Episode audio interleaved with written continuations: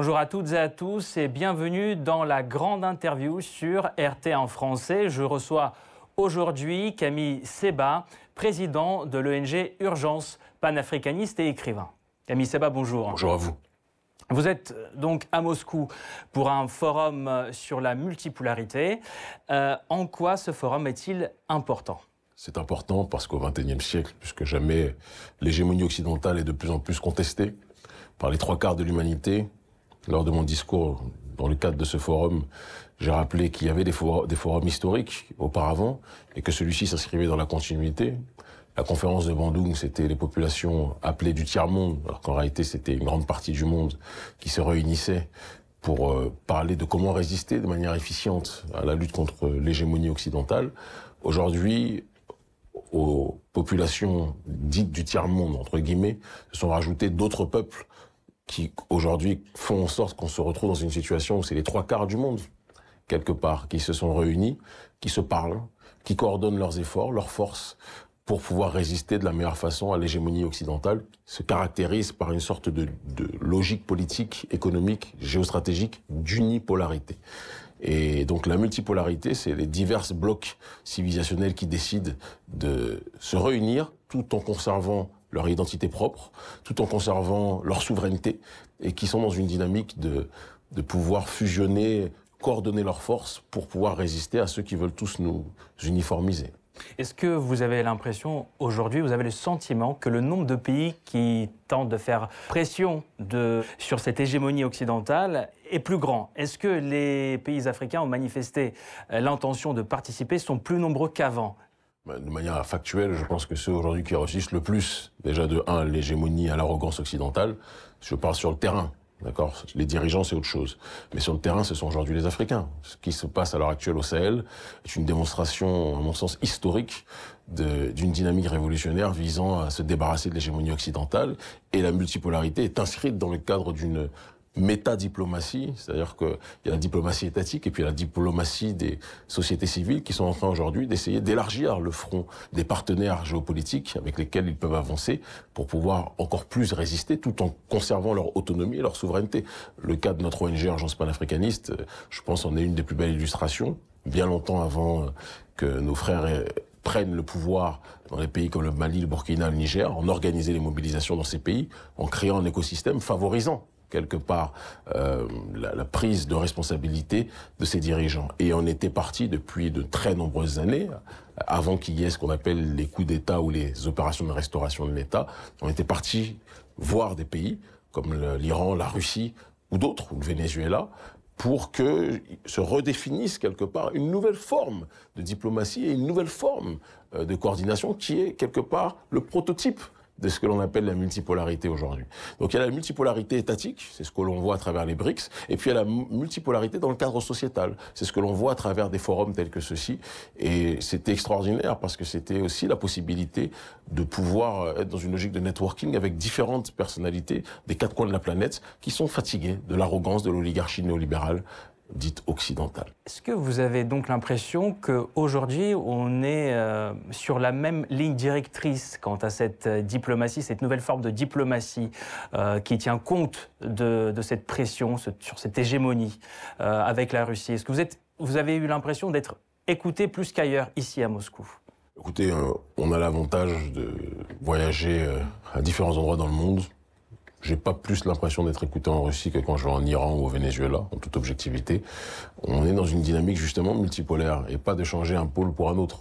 C'est-à-dire que on ne veut pas d'une hégémonie occidentale et de la même façon on le dit clairement, on ne veut pas non plus d'une hégémonie d'un autre pôle, qu'il soit russe, chinois ou autre. Par contre, lorsque j'essaie de faire un comparatif entre les réceptions de nos discours que l'on peut voir et entendre euh, du côté de l'Iran, que l'on peut voir ou entendre du côté de la Russie, de la Turquie, du Venezuela, de Cuba ou de la Chine, dans un, autre ordre d'idées, objectivement, je pense qu'il y a en effet une dynamique nouvelle qui est en train de se dérouler avec un respect beaucoup plus important vis-à-vis des discours souverainistes euh, dans ce que l'on appelle le Sud global. Et je crois qu'on est sur un, un bon chemin, tout en prenant toujours en considération le fait que chaque peuple, son seul messie, c'est lui-même ça ne sera pas quelqu'un d'autre. Et c'est une erreur sur laquelle on ne tombera pas. Ça serait de passer d'un colon que l'on veut faire partir à d'autres partenaires qu'on va prendre pour des sauveurs au lieu de les prendre pour ce qu'ils sont, des partenaires. Chaque peuple, chaque nation dans le monde agit dans une dynamique géopolitique dans le cadre de partenariat. Il n'y a pas d'autarcie en politique. On, reviendra sur, sur, cette question de partenariat justement plus tard. On parle beaucoup de néocolonialisme à l'égard des pays africains actuellement. Comment il se manifeste selon vous concrètement? Il se manifeste sous diverses formes, euh, à la fois sous la forme militaire, avec les bases militaires qui sont présentes sur nos territoires. J'ai une petite pensée pour euh, mmh. quelqu'un pour lequel je n'ai pas de grand respect, mais qui était un héros pour les Français, le général de Gaulle. Lorsqu'il y a eu la fin de la Seconde Guerre mondiale, les troupes américaines étaient présentes sur le territoire français. Et le général de Gaulle, euh, qui avait fini de se cacher à Londres, il a décidé de ressortir euh, quand la guerre était finie, il s'est retrouvé sur le terrain français. Et euh, le général de Gaulle a été dans une démarche de dire aux Américains, écoutez, la guerre est terminée, vous n'avez pas vocation à rester sur notre territoire, nous sommes un pays souverain, les bases militaires américaines doivent partir. Ce qui est marrant, c'est que ce que le général de Gaulle a demandé pour son pays, il n'a pas été capable de le comprendre pour les pays africains. Et donc il y a eu un certain nombre, dans le cadre de ce que l'on appelle les accords de coopération, un partenariat entre guillemets, une strangulation, tout dépend de quel côté du manche on se place, euh, entre les oligarchies africaines euh, corrompues et euh, l'oligarchie française, de telle sorte qu'il y avait à la fois euh, une possibilité pour l'oligarchie française de pouvoir avoir accès facilement à nos ressources sans contrôle, et en retour, il y avait une sécurité de l'armée française vis-à-vis des dictateurs africains ou des oligarques africains cooptés par l'oligarchie française. Il y a ce que l'on appelle le système du franc CFA, d'accord, qui est un système qui, au lendemain de la Seconde Guerre mondiale, a été bâti pour permettre aux entreprises françaises de pouvoir euh, ravitailler les ressources sans aucun contrôle et pouvoir être dans une démarche de, pillage économique sans aucune vérification de qui que ce soit, d'accord? Et de l'autre côté, il y a aussi maintenant une dynamique beaucoup plus diplomatique, c'est-à-dire que la France, sans ses colonies, serait peut-être aujourd'hui au niveau d'un pays pour lequel j'ai un grand respect, hein, mais il serait peut-être il serait peut-être au niveau de la Roumanie. Donc la France a besoin géopolitiquement des ressources qui sont sur le terrain, africain et à la fois de l'espace géopolitique présent sur le continent africain dans ce qu'elle ce qu'elle appelle son précaré. Et c'est ça la France-Afrique. C'est une dynamique à la fois politique, économique et aussi culturelle à travers la cooptation de l'intelligentsia africaine qui malheureusement, quand on quand dans les médias francophones aujourd'hui on dit de quelqu'un qui est un intellectuel en France, c'est bien souvent quelqu'un qui, qui a été façonné et formaté pour servir les intérêts du gouvernement français. Vous le présentez d'un côté euh, assez... Euh, un côté pessimiste, un côté optimiste. Il y a du bon et du moins bon avec les relations avec la France, justement. Vous le présentez comme ça. Vous dites qu'il y a un passé euh, colonial assez lourd, mais euh, l'Afrique a besoin aussi de la France pour la coopération aujourd'hui encore. C'est pas ce que je dis. Non, c'est pas votre vision parce que euh, parce que on a l'impression qu'il y, y, a des moyens de lutte différents aujourd'hui. Est-ce que ça doit être une lutte idéologique contre ce néocolonialisme ou politique, économique, culturelle aussi. Alors, c'est quoi votre position globale. Et ce que nous faisons, nous, c'est dans un cadre global, à la fois mm. économique, à la fois politique, euh, à la fois culturel. Quand Gramsci parlait de la bataille culturelle, c'est la bataille culturelle qui permet aussi d'arriver aux politiques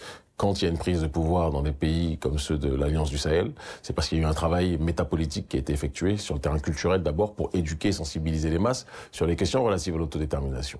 Je reviens sur un propos que vous avez tenu quand vous dites qu'il y a à la fois du, du, pessimisme et de l'espoir. Moi, j'ai pas d'espoir. Pas d'espoir. Aucun espoir en ce qui concerne les relations avec le gouvernement français actuel. Je dissocie les relations des pays africains, des peuples africains avec le gouvernement français, des relations entre les prolétariats africains et les prolétaires français. Les prolétaires français ne sont pas nos adversaires. Ils, ne le sont pas dès lors qu'ils respectent les Africains. Tous les prolétaires français ne respectent pas les Africains non plus. Mais ceux qui le respectent sont nos frères, en tout cas de lutte contre l'hégémonie de l'oligarchie néolibérale. Tout simplement. Donc notre problème n'est pas quand on voit par exemple les, gilets jaunes, les gilets jaunes ne sont pas a priori nos adversaires. Notre adversaire, ce sont ceux qui sont leurs adversaires. En l'occurrence, la marionnette de Rothschild, qui est le président Emmanuel Macron, et, qui est un pion de la finance apatride internationale que nous connaissons. Et c'est dans ce cadre-là qu'il faut, je pense, inscrire euh, le paradigme de la lutte. Nous ne sommes pas dans une confrontation, dans une guerre horizontale de prolétariat africain contre prolétariat français. Nous sommes dans une guerre verticale, prolétariat contre oligarchie. Et le prolétariat peut être noir et blanc, et l'oligarchie peut être noire et blanche. Moi, je suis euh, euh, membre d'un pays, euh, citoyen d'un pays qui s'appelle le Bénin. D'accord, bien que je sois né en France, j'ai acquis la nationalité béninoise. Le Bénin, à la tête, a une grande marionnette une très grande marionnette de l'oligarchie française, de l'oligarchie occidentale. Patrice Talon, c'est quelque chose qui, euh, je pense, est, est, des plus explicites quand on parle justement de cette guerre horizontale ou de cette guerre verticale.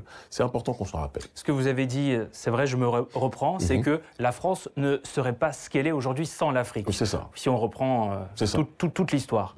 Mais si la France... Ce qui n'empêche pas que la France a son... Attention, hein, c'est-à-dire qu'on ne peut pas tout résumer non plus au pillage par l'oligarchie française de l'Afrique. La France a son histoire avant qu'elle commence à coloniser l'Afrique. Euh, On parle de la grandeur euh, diplomatique en général. Voilà, Sur elle, elle n'en serait pas là sans l'Afrique. Euh, Aujourd'hui, en tout cas, elle n'en serait pas là sans le continent africain et sans les territoires appelés d'outre-mer. Mais la France perd son influence en Afrique. On y travaille. Aujourd'hui, voilà.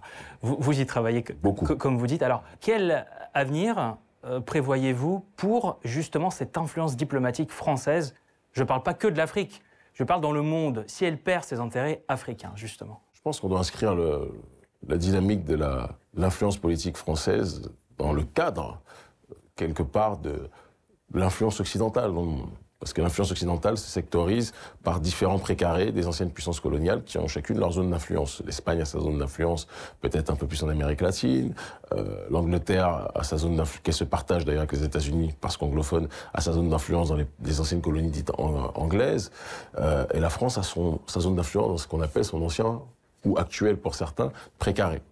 Il y a aujourd'hui une désoccidentalisation des esprits qui est extrêmement palpable pour tous ceux qui sont sur le terrain, comme c'est notre cas, euh, à travers les mobilisations que l'on fait, ce qui n'était pas possible il y a 20 ans, est aujourd'hui euh, largement inflammable. C'est-à-dire qu'on fait des mobilisations, on est même parfois dépassé par la portée de ces mobilisations, les gens sont fatigués de l'arrogance de l'oligarchie occidentale, de sa politique néocoloniale, et donc il y a de toute façon un recul global de l'influence occidentale dans le monde, et qui correspond quelque part à il y a eu dans les années 90 au XXe siècle l'effondrement du mur de Berlin qui a donné la possibilité au capitalisme occidental, enfin au capitalisme de trouver son ultime forme à travers le globalisme néolibéral, qu'il soit économique ou sociétal. Mais le problème, c'est que chaque hégémonie a toujours un début et une fin. Et la fin, et la confrontation que rencontre aujourd'hui le globalisme néolibéral est sur son aspect sociétal. Sur le terrain économique, le globalisme a touché malheureusement tous les peuples, même la Chine qui a une suprastructure euh, aujourd'hui économique dite communiste, a une politique économique, malgré tout, néolibérale sur un certain nombre de points. Mais, sur le terrain sociétal, ce qu'on appelle l'occidentalisation du monde, l'occidentalisation des mœurs, qui tente de déraciner euh, les peuples et leur identité, ça commence à déranger beaucoup de peuples. Et donc c'est sur cet aspect-là qu'il y a une rébellion qui a commencé à s'effectuer. Et on rajoute à ça évidemment la mondialisation néolibérale qui est insupportable aujourd'hui pour une grande partie des peuples, ça donne euh, quelque part une contestation et ça donne le forum de la multipolarité. Dans cette euh, lutte, il y a des dommages euh, collatéraux, mhm. Camille Séba. Mhm. Peut-être un scoop pour nos téléspectateurs, ah, ça apparaîtra bientôt dans, sur les réseaux sociaux. Vous avez reçu une notification, une lettre du ministère de, l'Intérieur français. Mhm. De quoi cette lettre parle? Cette lettre stipule que suite à nos activités contre le néocolonialisme que eux appellent anti-français. Mhm. C'est assez marrant. C'est comme si on dit que maintenant, quand on est anti-Macron, on est anti-français. Si je suis anti-talon, c'est-à-dire que je suis anti-béninois, ce qui n'aurait aucun sens. Suite à nos mobilisations contre le néocolonialisme en France, euh, en Afrique, dans les territoires d'outre-mer, euh, le gouvernement français estime que nos activités, mes activités sont dangereuses pour ses intérêts, c'est ce qui est dit explicitement dans le document, et que par conséquent, comme j'ai aussi la nationalité béninoise, ils veulent, c'est une mesure d'exception qui n'a jamais été prise, en tout cas très peu prise, même les terroristes n'ont pas ce traitement. C'est un petit indice aussi pour savoir quels sont leurs véritables ennemis. Eh bien, euh, ils souhaitent engager la procédure de déchéance de la nationalité. Alors on va être très clair. Ils posent des, conditions Non, on dispose, d'un délai d'un mois pour faire des observations. Moi, je vais vous dire les choses très clairement. Personne ne va mendier leur nationalité. Personne. Et, c'est un, et pour nous, c'est une grande médaille, je le dis très clairement, que le gouvernement français soit dans une démarche de nous attaquer de cette façon, parce qu'il il atteste que le combat que nous menons gêne ses intérêts de un, et il atteste que les Africains, contrairement à tous les autres, dès lors qu'ils disent qu'ils pensent et qu'ils veulent obtenir leur souveraineté, deviennent des menaces pour les intérêts du gouvernement, pas du peuple, mais du gouvernement français. On ne m'en dira pas. On fera nos observations, très clairement, d'accord Et c'est un symbole pour tous les Africains et toutes les populations noires sur le territoire français ou les populations négro-africaines sur le continent ou dans les territoires entre guillemets dits d'outre-mer, qui se rappellent que jamais la France ne traitera à égalité les nôtres. Ils ne font qu'apporter de l'eau à notre moulin. ça ne nous empêchera pas de faire ce qu'on a à faire. Dans les trois quarts des pays où on voyage, c'est le, passeport béninois que j'utilise. C'est que quand je vais dans les territoires d'outre-mer ou quand je vais en France faire des conférences ou en Europe, que en effet j'utilise le, le, passeport euh, français. Ils nous retirent cela. On reviendra de toute façon quand on sera à la phase institutionnelle. On reviendra euh, voir les nôtres. Et de toute façon, avec Internet aujourd'hui, on communique avec des gens qui sont des millions de kilomètres sans avoir même besoin de se déplacer. Donc c'est un coup d'épée dans l'eau. C'est une diabolisation qui en réalité nous sert beaucoup plus que le contraire. Objectivement, ils sont pas très futés du côté de l'Élysée. Donc un nouveau combat qui s'engage, mais qui est pour vous plus une distinction de votre bah, c'est un travail. C'est un ballon d'or hein, dans le cadre de la géopolitique, cette déchéance. Dans cette lutte, est-ce que vous avez des, des, partenaires, des partenaires qui vous privilégiez, que vous privilégiez plus que d'autres? Aujourd'hui Les relations entre le continent africain et la Russie, certains pays d'Afrique euh, se, se, réchauffent, hein, sont, sont, sont, plus euh, proches que jamais. Qu'est-ce que vous en pensez? Est-ce que la Russie a son rôle à y jouer? Bah, Comme j'ai dit, je ne veux pas être dans une relation un pays, un continent. Je pense qu'il faut être dans une diversification des relations et des connexions géopolitiques. Et donc, j'inscris le partenariat avec la Russie dans le cadre d'un partenariat plus général avec les, nations qui ne sont pas alignées vis-à-vis de l'hégémonie occidentale, qui refuse cette hégémonie occidentale. Et donc, on est tout aussi proche du gouvernement iranien, on est tout aussi proche euh, du Venezuela, on en revient, on est tout aussi proche de Cuba. Je pense qu'il est dangereux lorsqu'on on quitte un système hégémonique de se lier uniquement à un type de partenaire, même si celui-ci peut être différent. Et donc, nous, notre stratégie, c'est de créer un écosystème hostile à l'hégémonie occidentale en diversifiant les partenariats et en ayant une équidistance entre chacun. Donc c'est ce qui fait que vous pouvez nous voir, la Turquie n'a pas toujours des bonnes relations avec la Russie ou avec d'autres, parfois c'est des bonnes relations, la Turquie, c'est mitigé. C'est mitigé, mais nous... C'est pas des mauvaises relations Tout à fait. C'est pas non plus des, des, magnifiques, ça dépend des moments. Nous, on n'a aucun problème quand on doit parler avec le gouvernement turc, à parler avec le gouvernement turc. On n'a aucun problème quand on doit parler avec le gouvernement russe, avec les autorités russes, à parler avec les autorités russes. On n'a aucun problème quand on doit parler avec le, les autorités iraniennes, à parler avec les autorités iraniennes. Le plus important pour nous, ce sont nos intérêts. Voilà. Et je pense que c'est très important qu'on puisse le rappeler de cette façon. Euh, ce qui prime pour la nouvelle génération africaine, c'est qu'elle puisse faire avancer son agenda. C'est un agenda d'autodétermination, de souveraineté. La prochaine étape pour d'autres pays, c'est qu'ils puissent rejoindre les États de l'Alliance du Sahel, parce qu'il y a le Mali, le Burkina, le Niger, où on a beaucoup contribué pour arriver à ces basculements et permettre l'établissement de nouveaux régimes, mais c'est pas une fin en soi. C'est-à-dire que ça, c'est un début. Le plus important pour nous, c'est que bon nombre d'autres pays rejoignent ces pays-là. Et donc, il y a un travail de fond qui est à faire au Bénin, Côte d'Ivoire, au Togo, etc. etc. Et puisqu'on fait cette interview ici à Moscou, je voudrais quand même approfondir les relations avec, euh, avec la Fédération de Russie. Euh, selon vous, comment elles ont évolué ces, ces dernières années? Est-ce que vous y voyez une dynamique? Est-ce que le, la population africaine est prête euh, pour cette dynamique? Moi, je pense que la population africaine est, est prête à tout pour sortir de l'escarcelle de la France-Afrique. Ça ne veut pas dire qu'elle va rentrer dans une autre escarcelle, mais elle veut euh, quelque chose qui lui ressemble beaucoup plus, quelque chose qui soit beaucoup plus à l'écoute de son sentiment et de sa volonté de souveraineté. Je pense que ça me paraît logique. Et dans ce sens-là, n'oublions pas que durant la période des indépendances, on a eu des partenaires qui étaient là pour accompagner notre combat euh, anticolonialiste. L'Union soviétique était dans cette démarche-là. Donc aujourd'hui, il y a un continuum, avec prudence quand même. Je pense que c'est important qu'on le dise. Prudence parce que euh, c'est hypersensible cette question de souveraineté et on ne veut pas être instrumentalisé par qui que ce soit.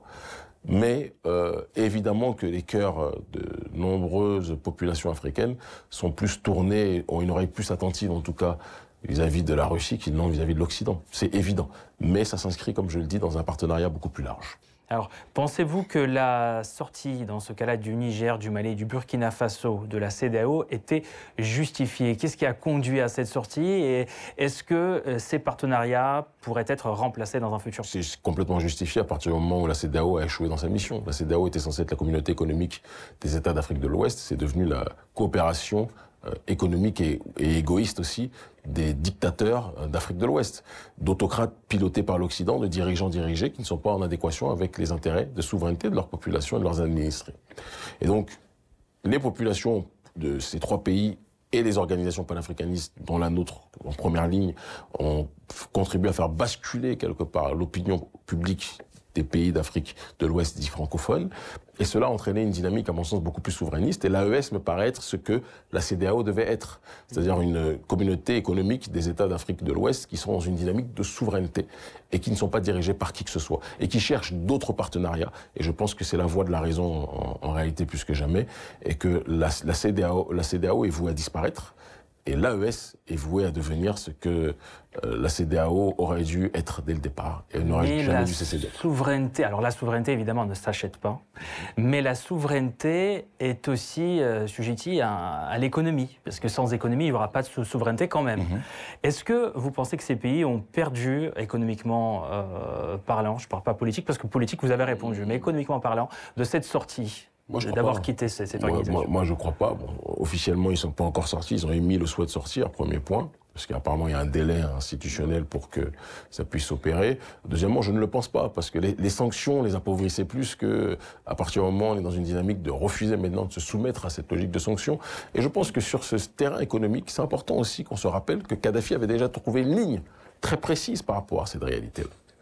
Il y avait, euh, lorsque Kadhafi parlait du projet du dinar or, cette équation qui consiste à s'appuyer sur les ressources de nos États et non plus être incarcéré dans le cadre du système monétaire de la finance internationale. Quand on, s'appuie dans un système qu'on ne contrôle pas, évidemment que si on, déplaît à ceux qui sont les concepteurs de ce système, on sera toujours dans la faillite et dans la paupérisation.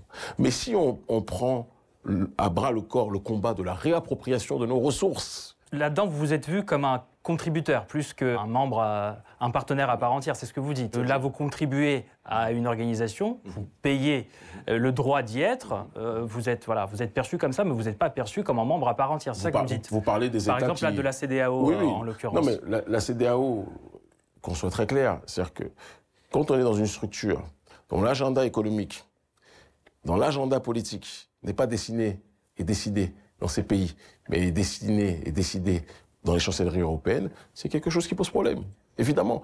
Et je le dis, le Mali, le Burkina et le Niger, ce sont trois pays qu'on dit être les, pays, les, trois pays les plus pauvres, soi-disant, soi-disant, euh, de la CDAO et de l'UMOA, soi-disant. Sauf que ces pays ont des ressources en or extrêmement importantes. L'or du Mali, c'est pas un mythe, c'est une réalité. Euh, et dans d'autres euh, comment dirais-je, ressources minières en tant que telles, ils, sont là aussi très présents. Il y a du pétrole dans ces zones-là, c'est des choses qu'on ne dit pas. Au Niger, on a découvert là aussi des gisements extrêmement importants de pétrole qui pourraient euh, faire en sorte que le Niger connaisse un bon stratosphérique dans les années à venir. Donc il y a des ressources qui sont là. Mais c'est la réappropriation de ces ressources qui permet justement, on parle de l'uranium pour le Niger, qui a nourri euh, en électricité la France et les pays occidentaux, mais qui n'a malheureusement pas contribué à nourrir les populations nigériennes. Eh bien, il y a, comment dirais-je, une redirection et une restructuration de ce système visant à ce que ça puisse servir en priorité aux populations africaines de ces régions. Et je pense que c'est la voie du salut quand on parle de souveraineté, la réappropriation de nos ressources sur le terrain économique, c'est ça la base de la souveraineté économique en tant que telle. Et ces pays sont dans cette voie-là. Et je pense que c'est la voie et l'élan qu'on doit suivre pour tous. Kadhafi l'avait dit avec le dinar or, créer une monnaie qui s'appuie sur notre ressource minière majoritaire là où nous sommes, ou sur nos ressources qui nous rapportent le plus en réalité. Et je pense que c'est dans cette voie qu'on doit avancer. Vous êtes Camille Seba, un des principaux prêcheurs du panafricanisme dans le monde.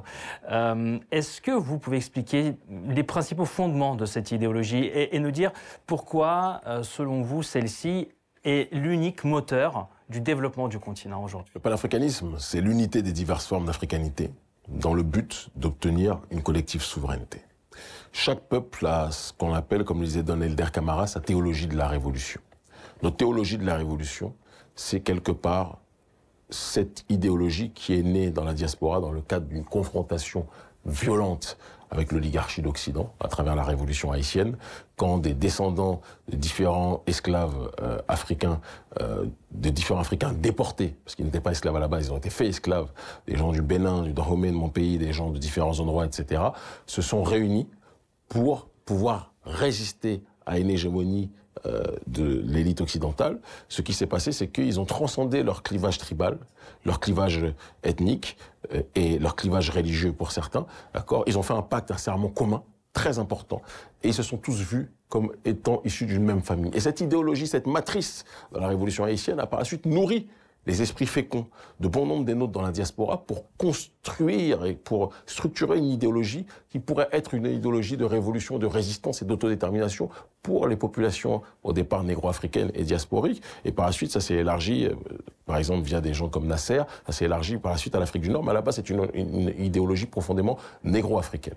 Aujourd'hui, c'est devenu l'idéologie majoritaire parce que les nouvelles générations comprennent qu'on est sur un continent dont les frontières ont été tracées durant la conférence de Berlin, 1884-1885, et que ces frontières-là n'ont rien à voir avec la réalité de nos identités. Il y a des ethnies qui sont, qui, dans le territoire et, et l'influence et la présence est étalée sur différents pays, ne, elles ne reconnaissent pas ces frontières. Ces frontières ne les concernent pas. Et quand on va même plus loin, les diverses ethnies se rendent compte, comme le disait Charanta Diop, qu'on a un foyer civilisationnel commun. Comme je l'explique dans mon dernier livre, Philosophie de la panafricanité fondamentale, il peut y avoir une multitude de branches, mais il y a un tronc commun. Et quand on étudie l'histoire, on se rend compte que ce tronc commun nous ramène à une identité euh, originelle de fait, qui est une identité commune. Et c'est ça, ce que j'appelle, ce que je conceptualise comme étant la panafricanité, c'est revenir à nous-mêmes pour comprendre notre unicité dans la multiplicité. C'est ce qui fait la différence et ce qui nous permettra, à mon sens, d'avancer. Est-ce que vous pensez que cette idéologie, euh, le panafricanisme, pourrait être le ciment d'une structure, peut-être d'une alliance politique qui regrouperait plusieurs pays euh, d'Afrique, euh, mais au-delà du politique? Une alliance économique, sociale, culturelle qui rassemblerait plusieurs pays, euh, pour justement défendre ses intérêts dans le monde face à d'autres organisations, par exemple Écoutez, c'est ce qu'était censé être l'Union africaine, c'est ce qu'elle n'a pas été. C'est ce que sont en train de devenir un certain nombre de structures de la nouvelle génération, dont par exemple celle que je préside d'Urgence panafricaniste, qui est une organisation à la fois politique, culturelle, géostratégique, économique aussi, et qui s'étend partout les populations africaines dans le monde, en Amérique du Sud, en Afrique, en Occident, en Asie, au Moyen-Orient, sont installées. Et je, je pense que c'est la voie du salut et que des structures comme l'AES, qui sont pour l'instant uniquement politiques, ça va devenir bientôt économique, mais au-delà de ça, quand on parle de l'Union africaine des peuples, l'union des diverses sociétés civiles qui est en train de se coordonner sous différents facteurs et sous différents aspects, je pense que c'est la voie, quelque part, du salut et que le panafricanisme a vocation à ne pas être une idéologie uniquement politique. C'est une idéologie, j'irai même plus loin si on va aller dans le fond des choses, métaphysique aussi, parce que les diversités apparentes des populations africaines et, afro-diasporiques euh, ne sont rien face à l'unicité de fond lorsqu'on prend la peine, dans une démarche anthropologique sérieuse, de creuser pour voir quel est le, fond paradigmatique de toutes ces populations. Donc, le panafricanisme est une idéologie totale, quand on prend la peine de s'en imprégner réellement et de ne pas simplement rester dans le cadre de se gargariser de, des faits passés. C'est la spécialité des historiens qui aiment répéter le passé mais ne pas construire le présent ni le futur. Or, la dynamique, c'est d'être capable d'oser inventer l'avenir, comme disait Thomas Sankara, en comprenant le passé, mais en en tirant les leçons pour être capable de résister au présent. Vous avez dit le, tronc commun. Mhm.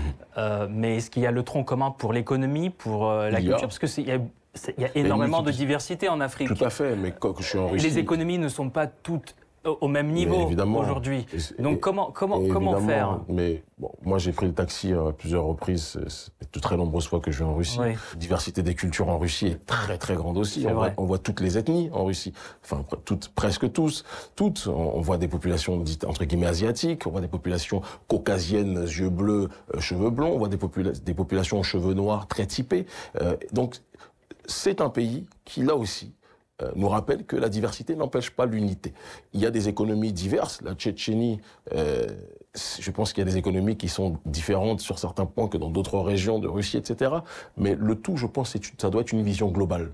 Le poisson pourrit par la tête, mais le poisson vit aussi par la tête. Si on a des visionnaires à la tête, soit de nos États et des sociétés civiles, comme c'est en train d'être le cas de plus en plus dans certains espaces, notamment au Sahel, dans, dans les régions où nous sommes, plus je pense que le panafricanisme sera capable de s'insérer dans tous les girons de la société et que l'on puisse avancer. L'exemple de l'AES, Niger, Mali, Burkina, qui sera rejoint par la grâce de Dieu d'ici quelques temps par le Bénin et d'autres pays, euh, est l'illustration que quelles que soient les différences apparentes, on peut être capable de faire converger les efforts pour avoir des, des résultats communs. C'est ce que l'on souhaite en tout cas. Camille Seba, visionnaire, on verra, le temps nous dira. Merci. Mais le présent donne déjà des, indices. Merci beaucoup d'avoir participé à cette interview. Je rappelle, président de l'ONG Urgence panafricaniste, Camille Seba, était aujourd'hui avec nous sur RT en français.